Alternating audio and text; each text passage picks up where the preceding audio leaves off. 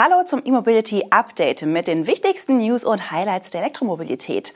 Heute ist Dienstag, der 13. Juni. Die Sendung wird Ihnen präsentiert von Mannekes, Ihrem Partner für intelligente E-Mobility Ladelösungen. Und das sind unsere Themen.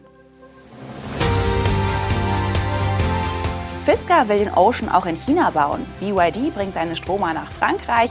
Ford eröffnet Elektroautoproduktion in Köln. Audi erreichte Meilenstein in Brüssel und Sattes Plus bei den Elektroautos in Deutschland.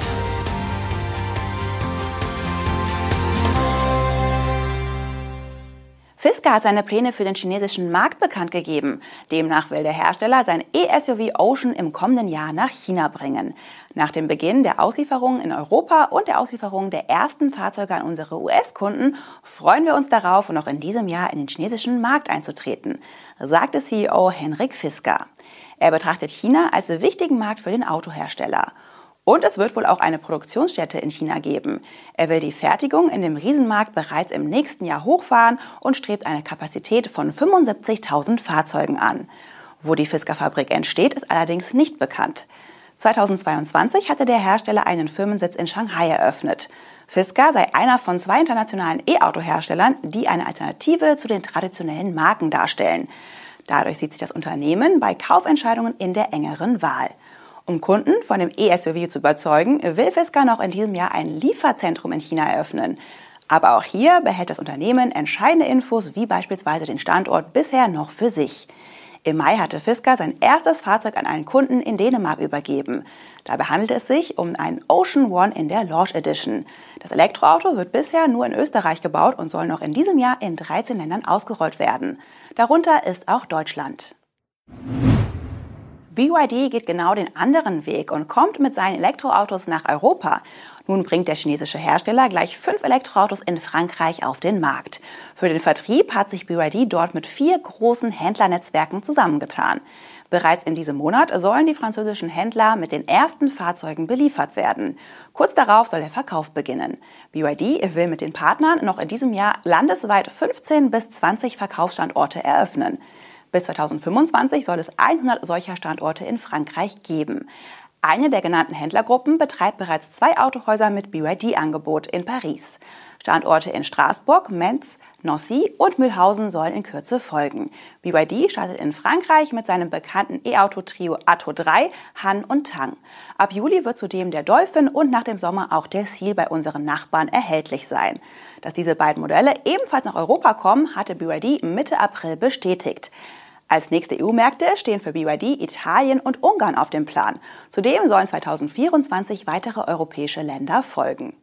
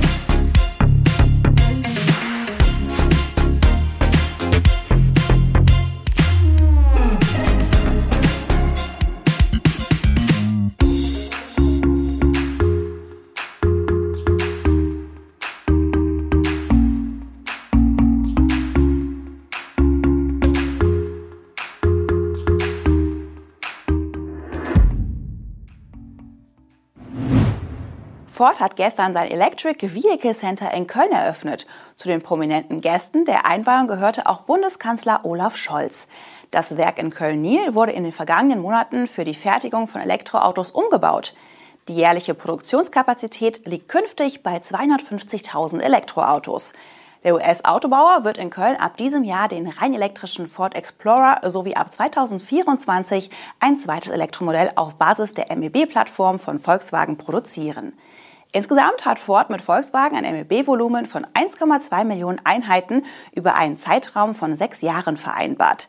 Das macht im Schnitt 200.000 Fahrzeuge pro Jahr, also etwas weniger als die nun angegebene maximale Produktionskapazität.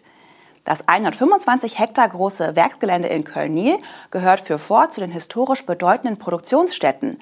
Die Fabrik wurde 1930 gegründet und soll nach dem Umbau als das erste klimaneutrale Montagewerk von Ford weltweit glänzen. So wartet die Fabrik nun mit einer neuen Produktionslinie, einer Batteriemontage sowie modernsten Werkzeugen und Automatisierungsanlagen auf. Als eine der größten Herausforderungen bei den Transformationen zum Electric Vehicle Center benannte Ford, dass man zunächst den elektrischen Explorer und den konventionellen Fiesta parallel produzieren werde. Die Elektroautomontage wird in der sogenannten Y-Halle errichtet, wo sich bisher die Lackiererei und Endmontage auf zwei Bändern der Fiesta-Fertigung befanden. Eines dieser Bänder wurde komplett abgebaut, um Platz für die neuen Anlagen zu schaffen. Den Explorer selbst hatte Ford im März enthüllt. Das Elektro-SUV der Mittelklasse hat allerdings keinerlei Verwandtschaft mit dem namensgleichen Verbrenner-SUV aus dem US-Angebot von Ford. Denn bei dem Explorer handelt es sich um das erste Fahrzeug der Kooperation mit Volkswagen, die Ford den Zugriff auf den MEB-Baukasten der Wolfsburger gewährt. Der Einstiegspreis in Deutschland soll voraussichtlich bei unter 45.000 Euro liegen. Die endgültigen Werte sollen bald folgen. Audi hat in seinem Elektrowerk in Belgien einen beachtlichen Meilenstein erreicht. 200.000 Elektroautos hat Audi inzwischen in Brüssel produziert. Seit Dezember 2022 fertigt der Hersteller dort mit dem Audi Q8 e-tron und dem Audi Q8 Sportback e-tron das Topmodell der elektrischen SUV der Marke mit den Vierringen.